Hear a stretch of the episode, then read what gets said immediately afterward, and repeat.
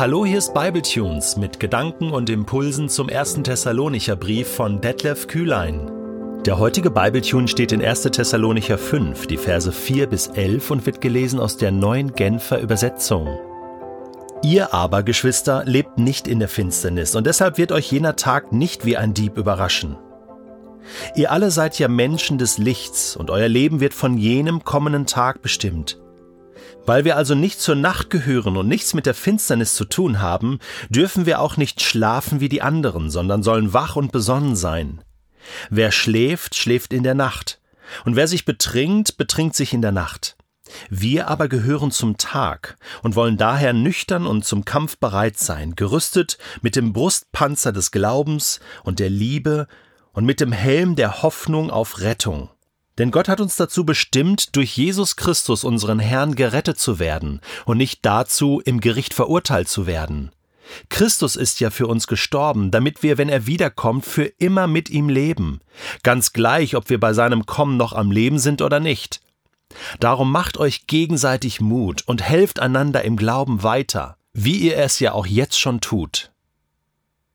Wenn du dich mit Menschen unterhältst, die rhetorisch brillant sind, die sich eloquent ausdrücken können, dann geht es mir zumindest so, dass ich entweder innerlich immer so zustimme, dass ich sage, ja, stimmt, ja, hat er ja recht oder hat sie recht, äh, oder dass sich Widerstände aufbauen, so nein, nein, sehe ich eigentlich anders und äh, du suchst die Lücke, um irgendwann mal in das Gespräch einzusteigen, wenn du die Chance dazu hast.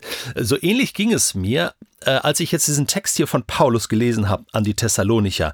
Ihr aber, Geschwister, lebt nicht in der Finsternis und deshalb wird euch jener Tag nicht wie ein Dieb überraschen. Ich habe so gedacht, äh, äh, Paulus setzt hier einfach Dinge voraus und sagt einfach, das ist so oder Seid ihr nicht auch dieser Meinung? Und, und äh, entweder stimmst du hier zu und sagst so, ja, stimmt, stimmt, und dann ist das total ermutigend. Oder bei mir war es jetzt so, dass ich immer so dachte, hm, Stimmt das wirklich? Also da bauen sich so Widerstände auf. Bin ich, bin ich wirklich ein Mensch des Lichts und ein Mensch des Tages und wird mich das wirklich nicht überraschen? Das ist ähm, so die rhetorische Art von Paulus.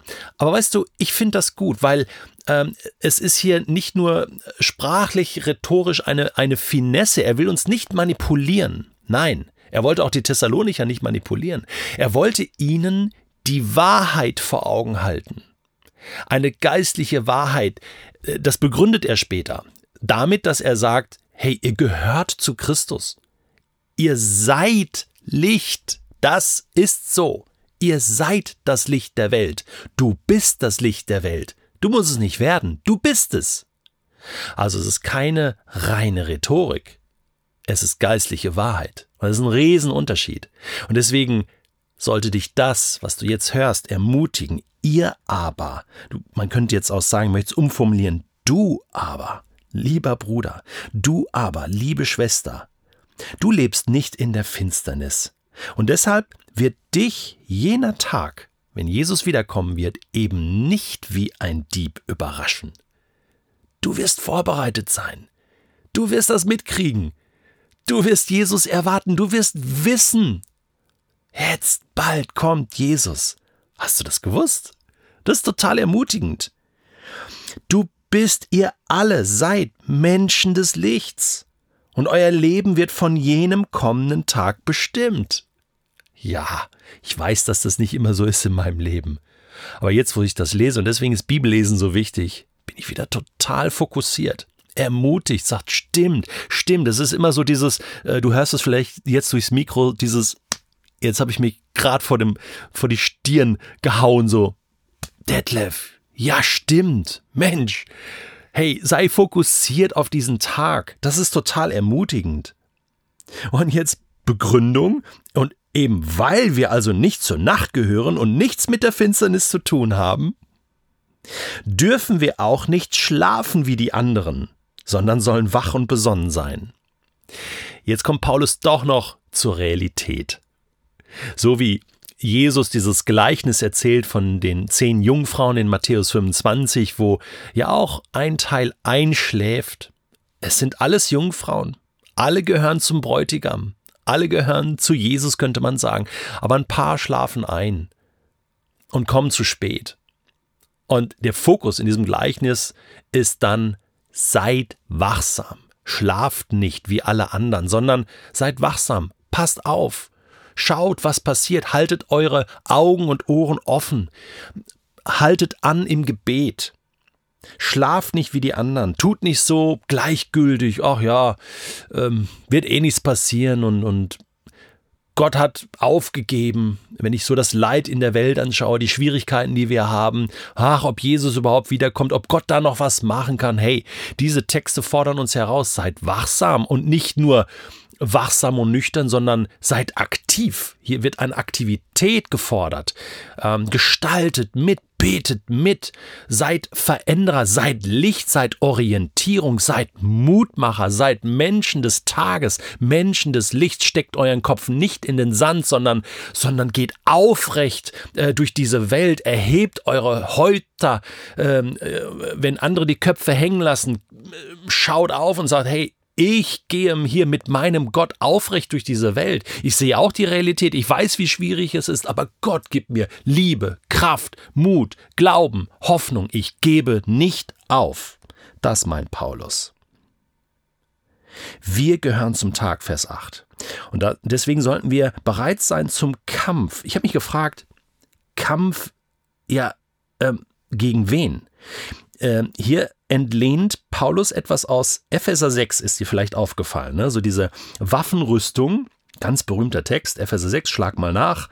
Guck mal, da wird noch mehr erwähnt. Hier nur verkürzt, gerüstet mit dem Brustpanzer des Glaubens und der Liebe und mit dem Helm der Hoffnung auf Rettung, Helm des Heils. Also äh, hier nur so ein Teil der Waffenrüstung, sozusagen, die, man könnte sagen, die, die wichtigsten Sachen. Und schon wieder haben wir hier diesen Dreiklang, äh, dieses Trio, von Glaube, Liebe, Hoffnung.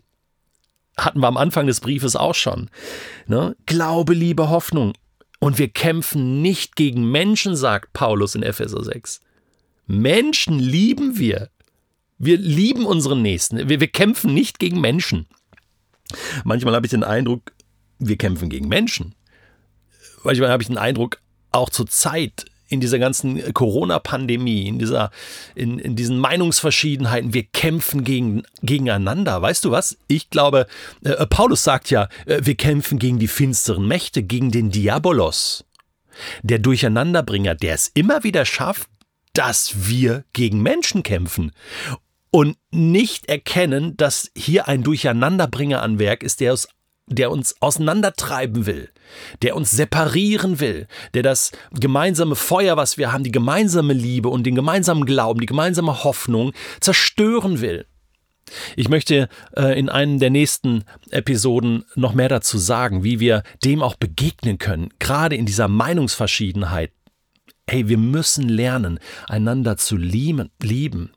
Daran wird die Welt erkennen, dass wir seine Jünger sind und Jüngerinnen, wenn wir Liebe untereinander haben. Wir kämpfen nicht gegen Menschen. Wir sind für Menschen. Gott ist für Menschen. Aber wir müssen diese finsteren Machenschaften erkennen. Gott hat uns dazu bestimmt, durch Jesus Christus, unseren Herrn, gerettet zu werden und nicht dazu im Gericht verurteilt zu werden. Wenn du immer noch Angst hast, oh, was passiert dann da? Wenn ich, äh, werde ich dann auch gerichtet? Nein, wenn du zu Jesus gehörst, du bist gerettet und du wirst nicht verurteilt werden. Punkt. Punkt. Warum kann ich sagen Punkt? Warum ist das so? Vers 10, nicht ich sage das, Paulus sagt's. Christus ist ja für uns gestorben. Also, äh, was hast du noch für Argumente? Was hast du noch für Ängste? Es ist vollbracht. Es ist Punkt, damit wir, wenn er wiederkommt, für immer mit ihm leben. Egal, ob wir noch leben oder nicht, schon gestorben sind, macht, macht keinen Unterschied. Und jetzt Vers 11, der Abschluss. Darum macht euch gegenseitig Mut. Helft euch einander im Glauben weiter. Ihr macht es ja schon, aber macht es auch weiter. Das ist immer wieder das Thema bei Paulus. Bleibt dran, gebt nicht auf. Du gehörst zum Tag. Ihr seid das Licht der Welt, das Salz dieser Erde. Das sagt Jesus. Du bist es schon. Also leb auch so. Verstehst du? Du bist es schon. Also mach es auch, sei ein Mutmacher. Hey, geh doch heute aufrecht mit erhobenem Haupt durch den Tag und, und schau, wo du Mutmacher sein kannst für andere. Da, wo andere die Köpfe hängen lassen.